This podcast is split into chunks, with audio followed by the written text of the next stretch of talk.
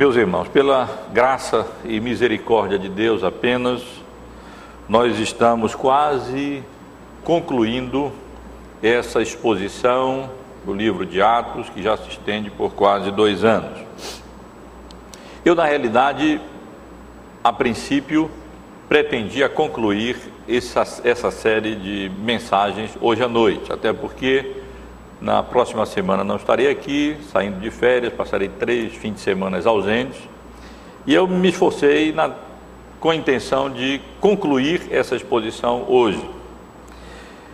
Mas durante a semana cheguei à conclusão que não deveria fazer isso. Esse final, na verdade, é precioso, não apenas esses versículos que lemos, mas também os dois últimos versículos que, se Deus permitir, estaremos considerando posteriormente.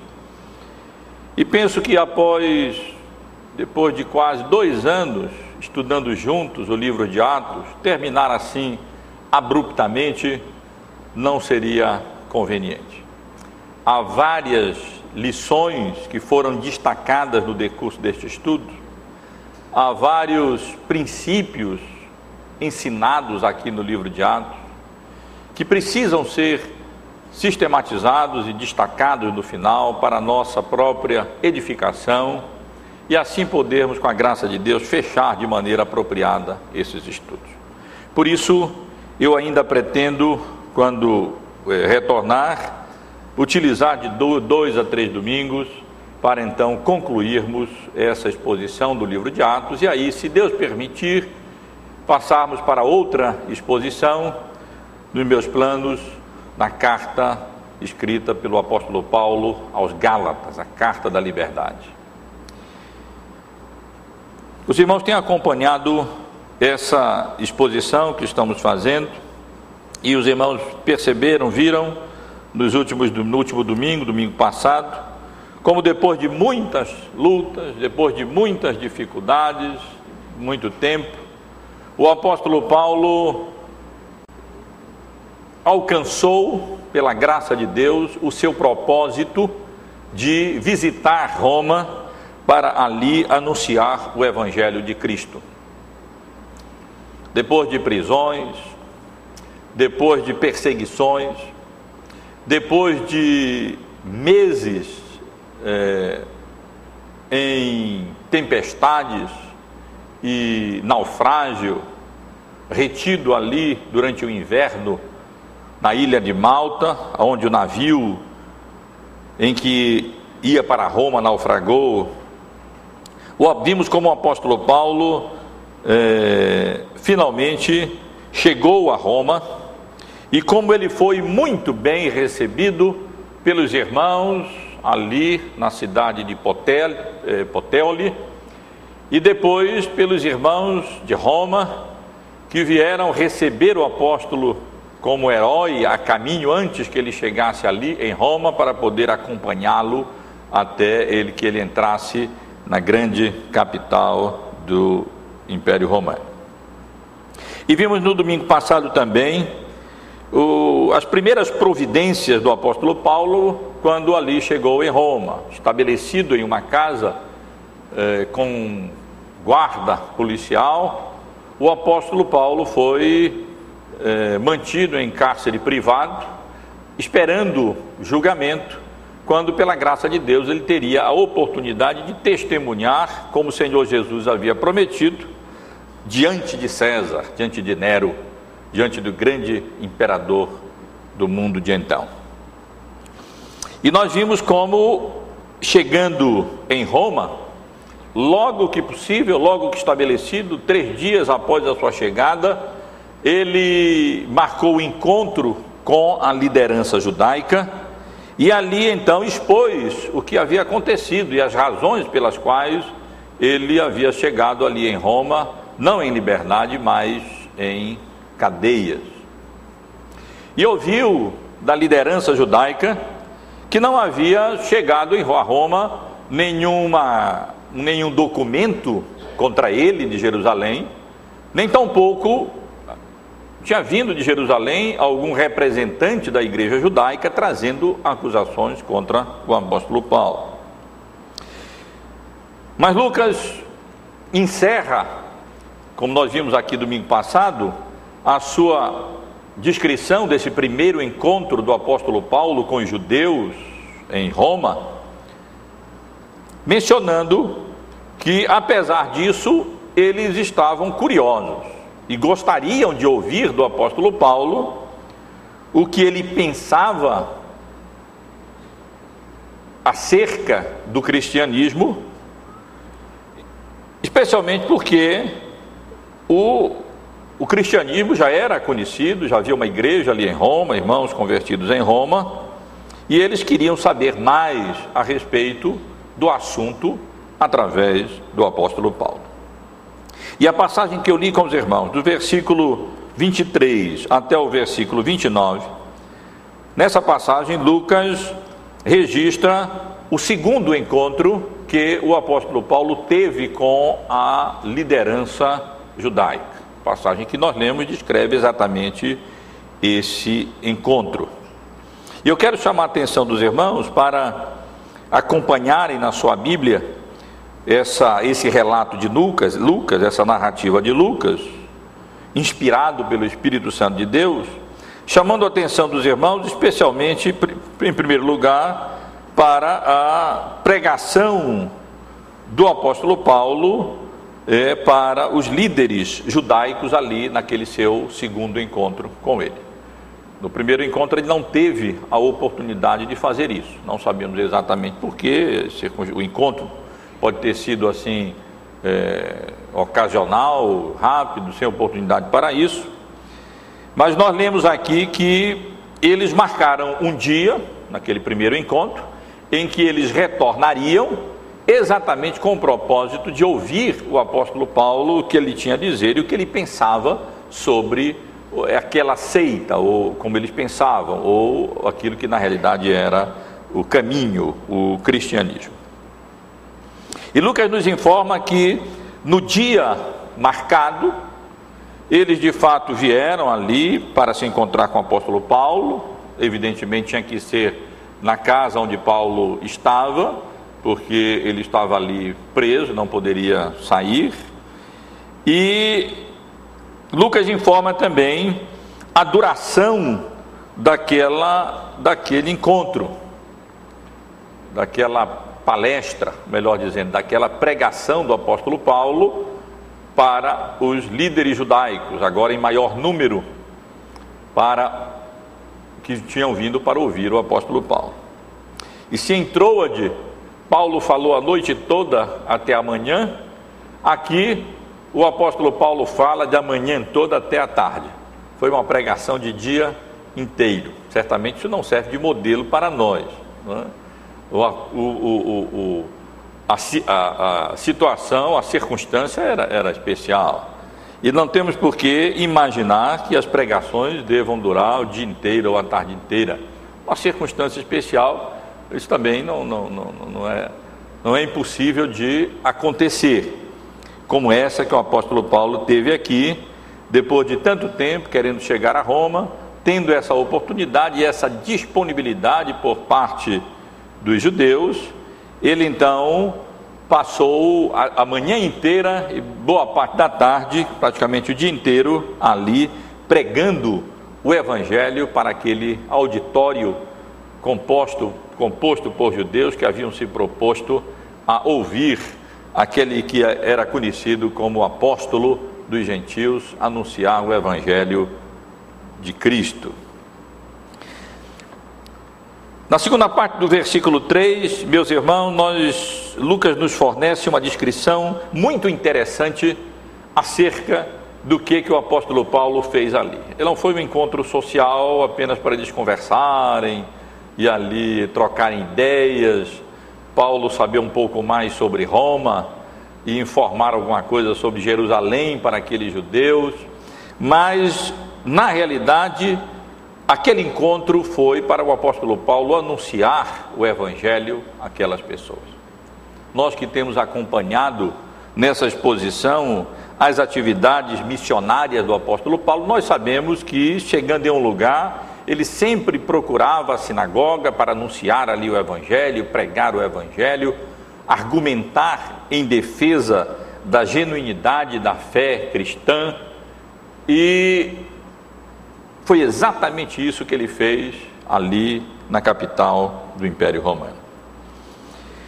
E Lucas descreve essa pregação do apóstolo Paulo para os líderes judaicos nessa circunstância, utilizando três palavras, os irmãos podem observar aí no texto, que são palavras importantes e que descrevem a genuína pregação do Evangelho: exposição, testemunho e persuasão. Então, desde amanhã até a tarde, ele fez uma exposição em testemunho do reino de Deus, procurando persuadi-los a respeito de Jesus, tanto pela lei de Moisés como pelos profetas. E meus irmãos, assim como temos visto estudando o livro de Atos, essas são de fato palavras que resumem o que é a proclamação e a pregação verdadeira do Evangelho. A pregação do Evangelho não é uma, uma ocasião de entreter as pessoas com um discurso bonito. A pregação do Evangelho não consiste em exibição de oratória ou de eloquência humana. A pregação do Evangelho não é também um, um ensaio ou uma palestra, um discurso. A pregação do Evangelho é descrita pelo apóstolo Paulo, em primeiro lugar, como sendo uma exposição, como sendo uma explicação, uma elucidação. Quando aqueles que são chamados por Deus para o exercício dessa atividade procuram com todo empenho esclarecer, elucidar, tornar claro aos ouvintes aquilo que Deus revelou na Sua palavra. E é exatamente aquilo que o apóstolo faz ali, naquela circunstância. Ele elucida a palavra de Deus, ele expõe o significado das Escrituras, ele esclarece aqueles ouvintes acerca do conteúdo da palavra de Deus para que eles pudessem entender, para que eles pudessem de fato compreender, para que eles pudessem discernir aquilo que Deus revela na Sua palavra. Aprove a Deus fazer isso, meus irmãos e irmãs, e nós já sabemos muito bem. Aprove a Deus não apenas revelar a sua vontade na sua palavra, entregar a sua palavra ao seu povo, mas aprove a Deus também comissionar pessoas para expor a palavra de Deus em seu nome, para edificação do teu povo, do seu povo, para a conversão dos perdidos, para o louvor, para a honra e para a glória do seu nome. Mas pregação não consiste apenas de exposição, de elucidação, de esclarecimento, de explicações daquilo que está escrito, mas pregação envolve necessariamente um testemunho, porque aqueles que anunciam, que pregam a palavra de Deus, eles não estão ali simplesmente discursando, tratando de um tema, de um assunto, como se aquilo não tivesse diretamente a ver com eles, como se eles não tivessem diretamente envolvidos e como se a vida deles, num certo sentido, não dependesse daquilo que eles ensinam e que eles proclamam. E por isso, o apóstolo Paulo menciona, Lucas menciona, que o, que o apóstolo Paulo passou da manhã até a noite fazendo uma exposição em testemunho, aonde ele solenemente confirma, declara, demonstra com a sua própria vida aquilo que ele esclarecia e elucidava é, como sendo revelado na palavra do Senhor. O apóstolo Paulo não estava ali simplesmente ensinando, ele estava ali esclarecendo, elucidando o evangelho, mas dando testemunho, porque como vimos aqui, já nessa exposição do livro de Atos, pelo menos três vezes ele menciona a sua conversão. Ele menciona como ele, como um perseguidor da igreja, a caminho de Damasco, para lançar no cárcere os cristãos, foi alcançado pela graça de Deus, Cristo apareceu a ele, ele teve o seu coração convertido, e por isso ele podia testemunhar da genuinidade daquilo que a palavra de Deus revelava, porque ele havia experimentado aquilo mesmo na sua própria vida. Ele não estava falando de coisas que ele apenas ouvia falar, mas ele estava anunciando, esclarecendo, elucidando, expondo realidades bíblicas, verdades bíblicas, das quais ele mesmo tinha sido objeto.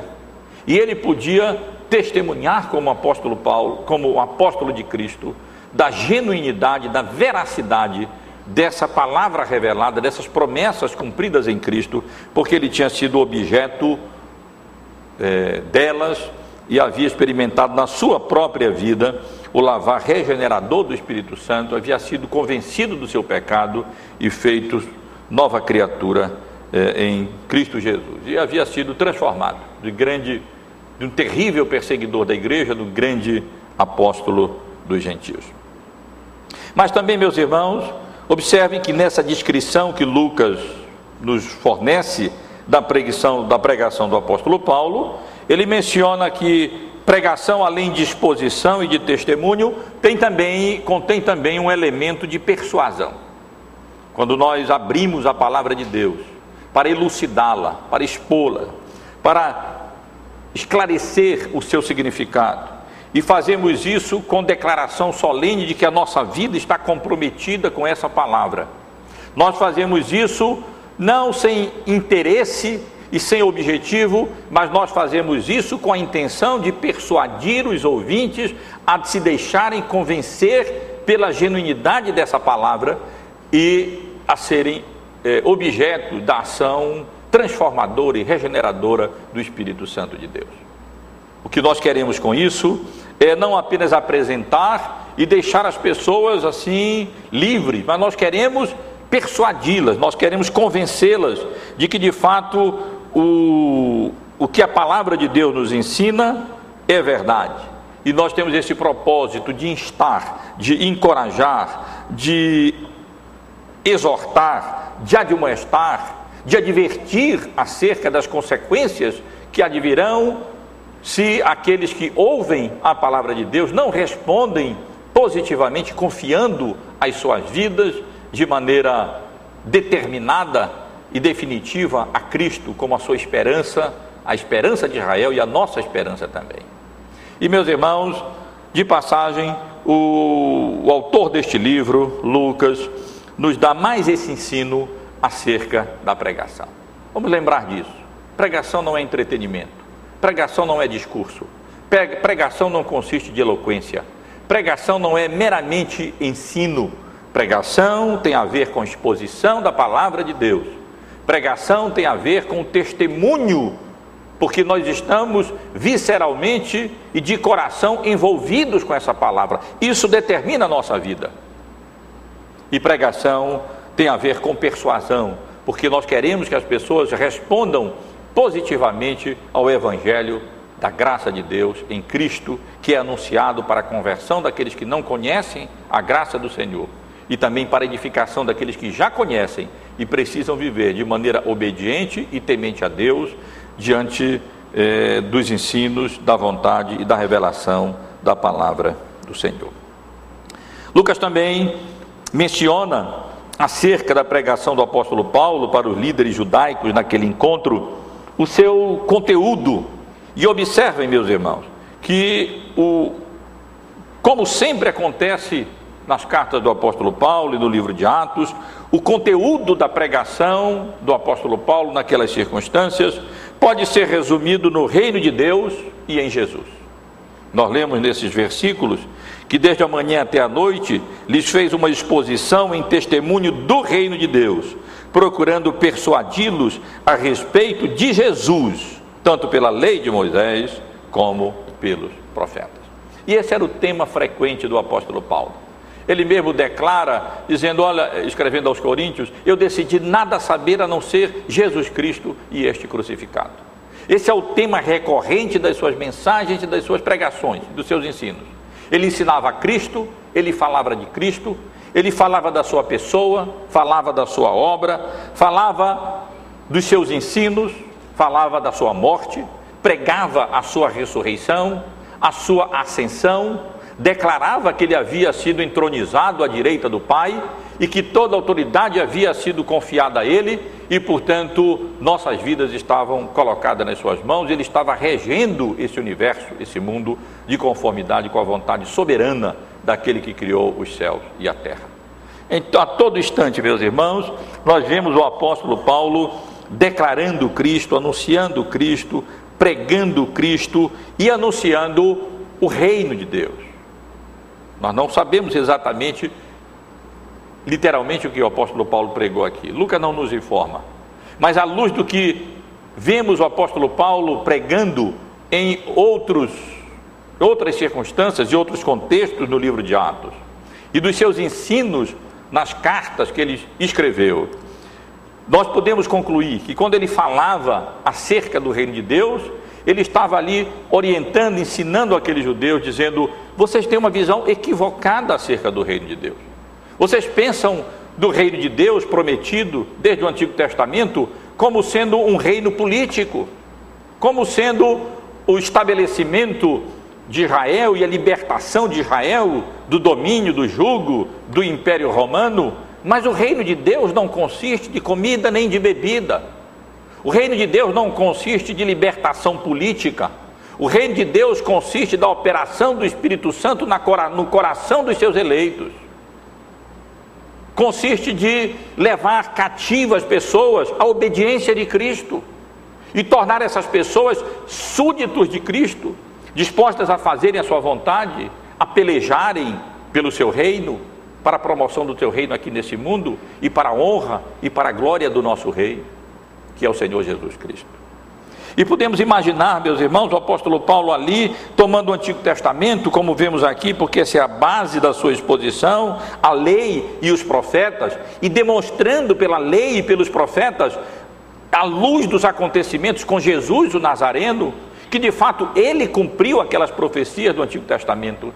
Ele era o Messias prometido, ele era ungido do Senhor, ele era o Cristo, e ele vinha, tinha vindo para trazer libertação ao seu povo, não libertação do jugo do Império Romano, mas libertação do jugo do pecado, libertação do domínio de Satanás, libertação das trevas do rei deste século, do Deus deste século, que cega o entendimento dos incrédulos, para que se lhes não resplandeça a glória de Deus na face do Cordeiro.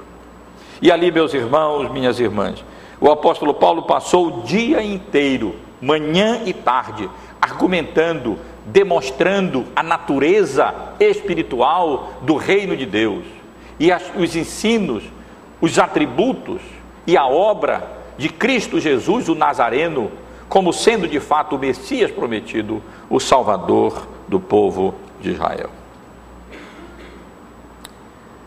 Mas Lucas continua.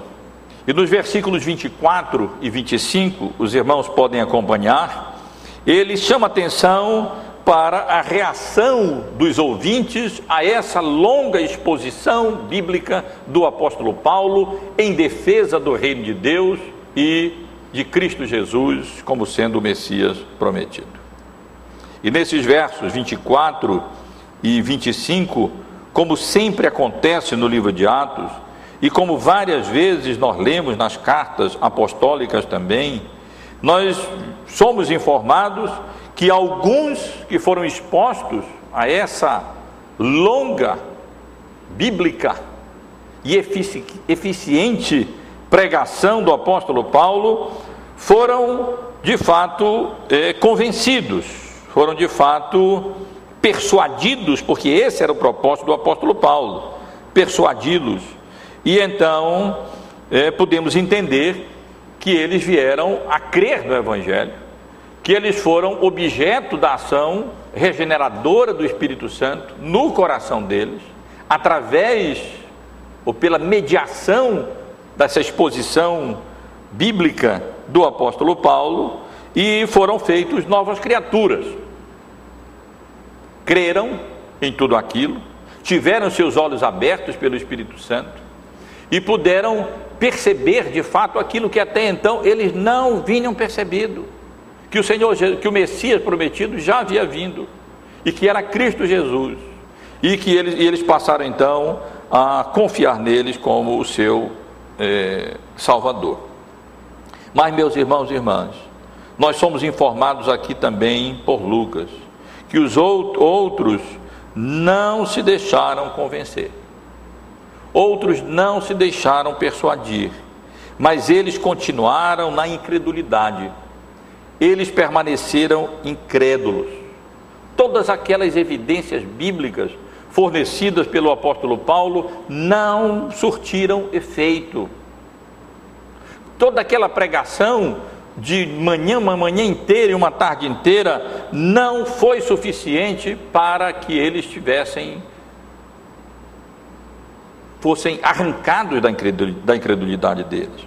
Toda aquela exposição persuasiva e aquele testemunho do apóstolo Paulo não foram suficientes, não foram suficientes para é, transformar o coração daqueles homens que diziam que esperavam o Messias, que criam nos profetas, que criam na lei de Moisés e que tiveram a oportunidade de serem expostos à pregação talvez do maior pregador que a igreja já teve durante todo, todos os séculos, o apóstolo Paulo.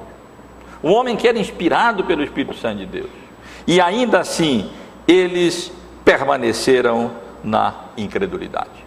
Nem exposição, nem explicação, nem testemunho, nem persuasão, nem a duração de tempo longa, nada disso foi suficiente para arrancá-los da incredulidade e para levá-los a depositar a vida deles e a confiança deles na graça de Deus e na obra que Cristo realizou, havia realizado na cruz do Calvário. E eles então permaneceram incrédulos. Como várias vezes nós lemos no livro de Atos, a reação sempre tem sido essa, mista. Uns creem, outros não creem. Uns são convencidos da sua iniquidade, do seu pecado e respondem positivamente ao Evangelho. Outros, normalmente a maioria, não creem. São expostos à pregação do Evangelho, às vezes por muito tempo, às vezes por, às vezes por, por, por meses, mas continuam na dureza do seu coração e continuam é, sem confiar definitivamente a sua vida a Cristo. E nos versos 25, meus irmãos, a partir do versículo, da, da, da segunda parte do versículo, até o versículo 28, Lucas chama atenção para a declaração profética do apóstolo Paulo naquela circunstância de maneira muito firme, muito ousada e muito corajosa. Fundamentado na palavra de Deus, inspirada pelo Espírito Santo de Deus, bem falou o Espírito Santo a vossos pais, por intermédio do profeta Isaías, e tivemos a oportunidade de ler essa passagem na quarta-feira, na leitura que nós estamos fazendo no livro de Isaías, no capítulo 6, quando o Senhor chamou a Isaías e comissionou a Isaías para pregar ao povo de Israel e advertiu de que eles ouviriam, mas eles não creriam. Eles ouviriam, mas de fato não dariam ouvidos. Veriam, mas não discerniriam, não entenderiam. E a razão, nós somos informados aqui, é por causa da dureza do coração daquele povo. Essa é a razão e essa é a causa da incapacidade das pessoas para ouvir e compreender para entender, para discernir, para se converter, para serem, serem salvas. Não é que haja nenhuma deficiência ou falta no Evangelho ou na pregação do Evangelho. Pode haver na nossa, mas não havia na pregação do apóstolo Paulo ali. O problema estava na dureza do coração daquelas pessoas. Porque que uns ouviram, entenderam, se deixaram persuadir, e pelo contexto se converteram e foram salvos. E por que que outros ouviram a mesma mensagem? Foram expostos à mesma pregação. Ouviram o mesmo testemunho e a mesma persuasão. E ainda assim permaneceram na sua incredulidade.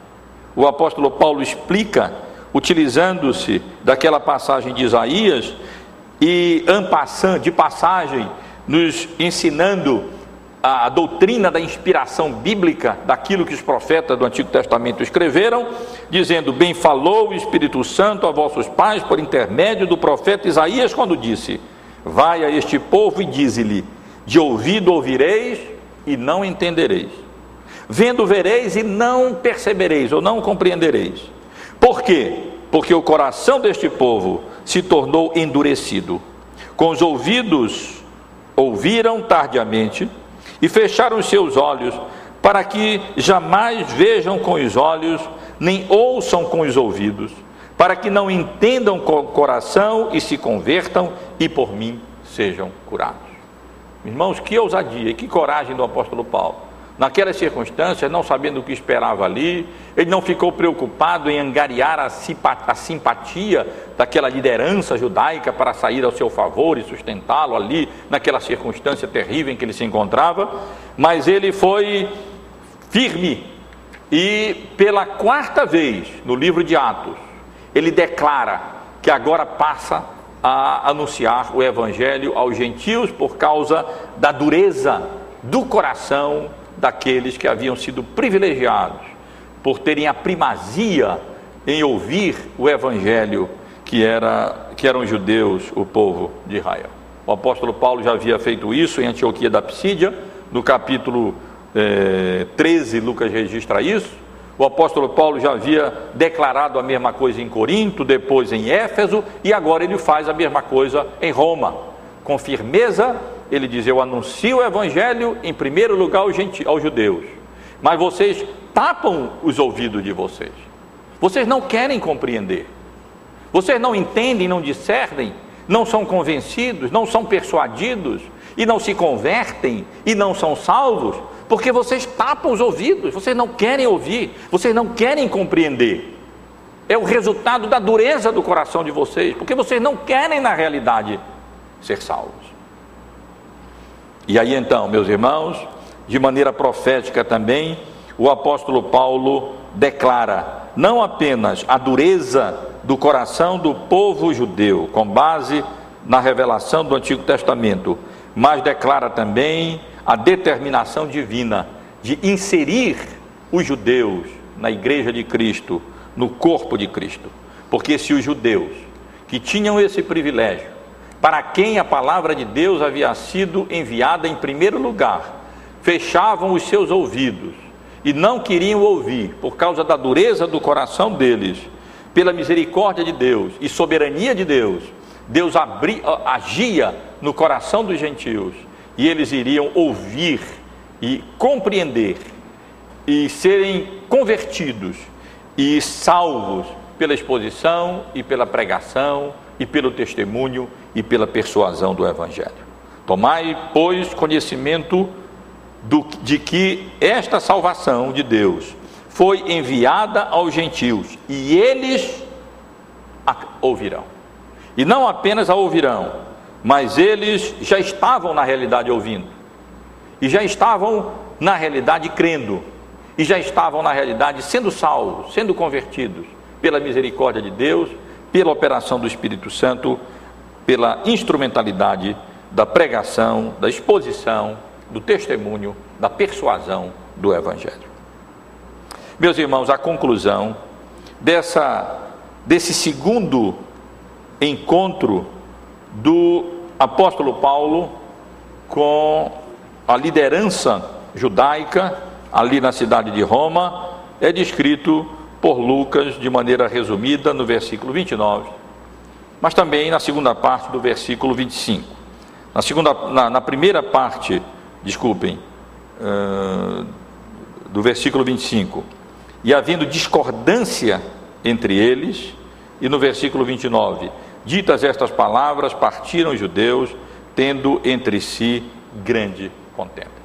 E o que aconteceu foi que, porque uns foram persuadidos, foram convertidos e compreenderam, entenderam ser genuína a pregação do apóstolo Paulo à luz das revelações e das promessas de Deus no Antigo Testamento. E outros permaneceram na incredulidade, como lemos o Senhor Jesus mesmo dizendo nos evangelhos: Ele não veio trazer paz, mas veio trazer espada. E na realidade, o que aconteceu foi dissensão e contenda entre aqueles dois grupos de judeus, como ocorre sempre que o evangelho é pregado. e a separação, porque uns continuam nas trevas do pecado, uns permanecem na incredulidade por causa da dureza dos seus, do seu coração, e outros, pela misericórdia e graça de Deus, são salvos e passam a perceber a glória de Deus na face de Cristo. E para eles o Evangelho não é escândalo, mas é sabedoria de Deus e poder de Deus, porque tiveram seus olhos abertos pela graça de Deus, pela operação do Espírito Santo, através da pregação da palavra, para poderem perceber as realidades espirituais até então não compreendidas e não entendidas e não discernidas e que não podiam operar mudança, transformação, conversão nas suas vidas. Meus irmãos, quero concluir extraindo dessa porção algumas lições para a nossa edificação e para o nosso alerta e para, nosso, para o nosso encorajamento também. A primeira lição, que já procurei ressaltar, de respeito à natureza da pregação do Evangelho. Eu quero ressaltar para os irmãos que, mais uma vez, no livro de Atos, nós aprendemos acerca da pregação, que a pregação não consiste de, simplesmente de discursos, a pregação não consiste de um de, de, contar piadas para entretenimento das pessoas, a pregação não consiste eh, de, de exibição de eloquência ou de sabedoria humana. Nós não estamos aqui para debater temas filosóficos ou sociológicos ou psicológicos. A pregação consiste de exposição da palavra de Deus.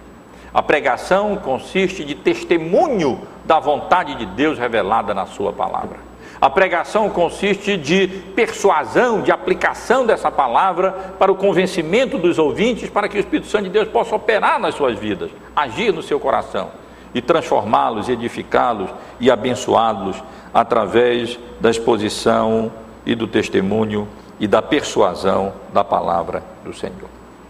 Também, ainda sobre a pregação, esse texto nos ensina acerca do seu conteúdo. A pregação não é mero moralismo. Nós não estamos aqui simplesmente para ensinar regras de conduta. Nós estamos aqui para pregar Cristo, para expor o seu reino, a natureza da sua obra e a natureza do seu reino. E tudo aquilo que nós falamos tem que estar relacionado a isso, tem que focalizar Cristo e tem que redundar e resultar na glória de Deus e na, na honra dos seus atributos e na glória dos seus atributos.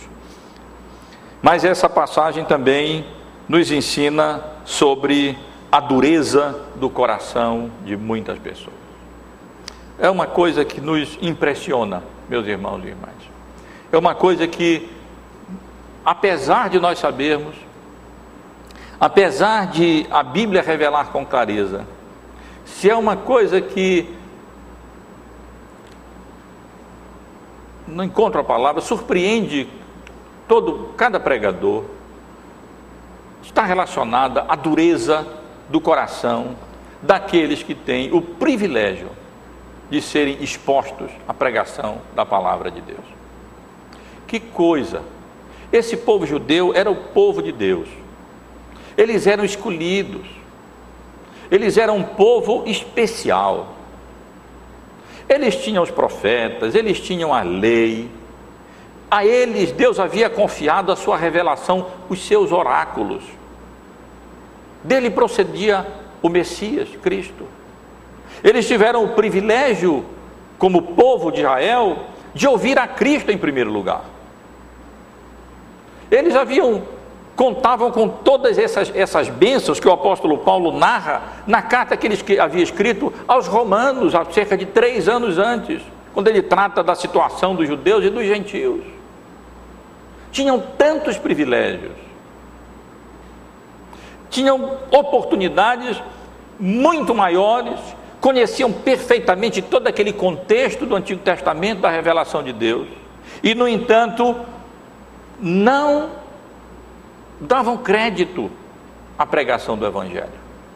Podiam ser expostos, como foram expostos aqui, a horas e horas da melhor exposição bíblica que incluía testemunho e persuasão de um homem inspirado por Deus, como o apóstolo Paulo, Mas enquanto alguns eram convertidos, outros permaneceram na sua incredulidade. Isso nos assusta, isso nos espanta. Como é que aquelas pessoas que são, nos são queridas, parentes nossos, irmãos nossos, que têm tanta oportunidade de ser expostos ao Evangelho e que conhecem já aquilo que a palavra de Deus nos ensina e que muitas vezes frequenta a igreja domingo após domingo até, e o tempo passa, mas eles permanecem na incredulidade do seu coração. Eles têm a oportunidade de contemplar as nossas próprias vidas, não apenas os nossos erros, mas a obra da graça de Deus no nosso próprio coração, que nos fez novas criaturas. Nós não somos mais como nós fomos outrora, e eles sabem disso.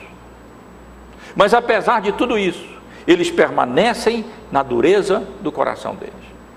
Vem o juízo de Deus, acontecem coisas na vida, e às vezes aparecem na igreja e depois as coisas se resolvem, somem de novo e não se deixam persuadir pelo Evangelho.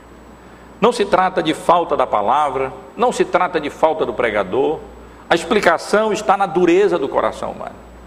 Muitos ouvem o Evangelho e não creem porque eles não querem crer.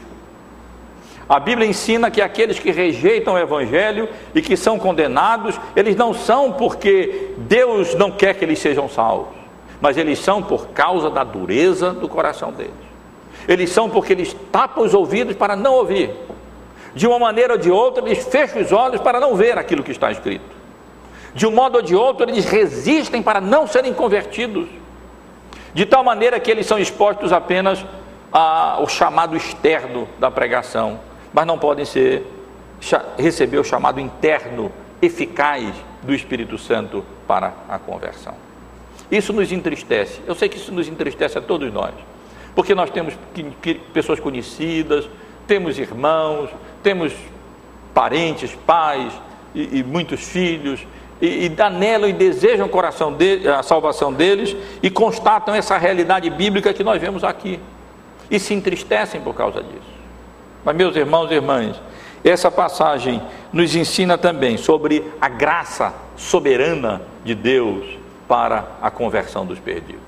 Se por um lado muitos ali resistiram e permaneceram na incredulidade, outros creram e se por um lado Paulo pode dizer acerca dos judeus que eles resistiam e endureciam o seu coração e não ouviam, ele podia declarar de maneira profética: essa palavra vai ser pregada aos gentios e eles a ouvirão. E nós vimos como de fato eles estavam ouvindo, e não apenas ouvindo, mas sendo convencidos, e não apenas convencidos, mas convertidos. E, e salvos pela misericórdia de Deus pela ação soberana do Espírito Santo, operando eficazmente no coração deles, convencendo-os de fato de que são pecadores e de que não há nenhuma esperança a não ser através da obra redentora e salvadora de Cristo na cruz do Calvário, em quem nós devemos depositar a nossa vida, a nossa confiança e a nossa esperança, porque Ele não é somente a esperança de Israel, Ele é a esperança de qualquer, única esperança de qualquer pessoa, qualquer pecador na face da terra. E essa é a nossa alegria, e essa é a nossa esperança, e essa é a nossa segurança. Todo ser humano tem o seu coração endurecido. O homem, nenhum ser humano pode operar a sua salvação, mas Cristo pode, o Espírito Santo de Deus pode. Deus, na sua soberania, pode alcançar os seus eleitos, transformar o seu coração, mudar o seu coração, convencê-los daquilo que nada nem ninguém desse mundo pode convencer. Mas o Espírito Santo de Deus pode convencê-los e arrancá-los da incredulidade e persuadi-los da salvação em Cristo Jesus e fazer deles é, nova criatura. E meus irmãos, esse é o nosso encorajamento. Coração das pessoas é endurecido. Muitos são expostos à pregação, ao ensino, ao testemunho individual de cada um de nós e resistem. Mas nós cremos num Deus que pode quebrar coração, que pode convencê-lo da iniquidade do pecado e que pode transformar rebeldes, como rebelde foi o apóstolo Paulo, em instrumentos utilíssimos nas mãos de Deus para a honra dele e para a glória dele.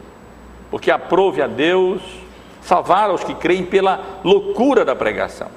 E aprove a Deus escolher as coisas loucas do mundo para envergonhar aquelas que parecem grande coisa. E Deus faz exatamente isso. Ele pega pecadores, endurecidos no seu pecado, convence-os da sua iniquidade, pela misericórdia e graça de Deus, ilumina o coração deles e faz com que eles creiam naquilo que eles não criam. E faz com que eles ouçam e entendam aquilo que eles não entendiam. E faz com que eles vejam aquilo que eles viam, mas na verdade não conseguiam perceber. Louvado seja o nome de Deus, meus irmãos e irmãs, por essa maravilha que Ele opera entre os homens, através da exposição da Sua palavra, pela operação do Seu Espírito Santo, capaz de quebrar corações endurecidos e fazer deles novas criaturas, convencendo-os, persuadindo-os pelo Espírito Santo da veracidade e da genuinidade do Evangelho e de que Cristo é a nossa única esperança.